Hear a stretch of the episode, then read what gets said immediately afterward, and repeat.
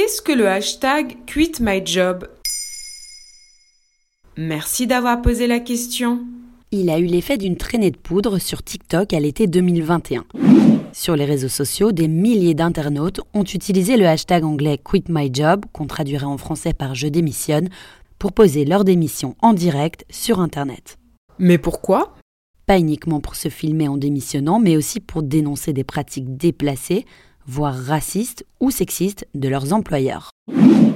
C'est Shanna Blackwell qui a ouvert le bal en utilisant même les haut-parleurs du magasin. La jeune américaine était employée de Walmart, entreprise phare de la grande distribution outre-Atlantique. Extrait de la vidéo postée sur TikTok. Attention! This company fires black associates for no reason. This company treats their employees like fuck the managers, fuck this company, fuck this position. I fucking quit!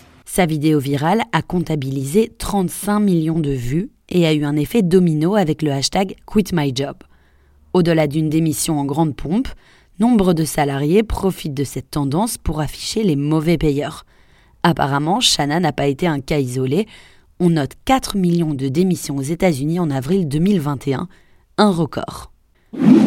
La pratique est nouvelle sur TikTok, mais pas inédite. Depuis plusieurs années déjà, sur Twitter par exemple, des employés pratiquent le name and shame, en français nommer et culpabiliser.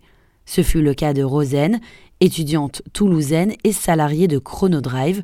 En mars 2021, elle dénonce le gaspillage alimentaire de son entreprise dans un tweet. MDR, ça va les mythos? Je travaille à Chronodrive, je vous dis même pas combien d'aliments on nous force à jeter parce que l'emballage est un peu abîmé. L'employé dénonçait le greenwashing de l'entreprise. Mais c'est plutôt une bonne chose alors Oui et non, car pour Rosen, la sentence a été lourde, puisque la jeune femme a tout bonnement été licenciée. L'entreprise lui a reproché d'avoir violé une obligation de loyauté à son égard. Certains et certaines alertent sur les dangers de la démocratisation d'une telle pratique. Si je démissionne en public et en direct, quelles sont mes chances de trouver un autre travail ensuite? Un employeur pourrait-il me faire confiance et m'embaucher si je provoque un nouveau bad buzz à l'avenir? Une simple recherche sur Internet pourrait ruiner des plans de carrière. D'un autre côté, il permet aux employés d'être plus alignés aux valeurs d'une entreprise et peut-être à terme d'induire un changement dans leur comportement à elle. Voilà ce qu'est hashtag QuitMyJob.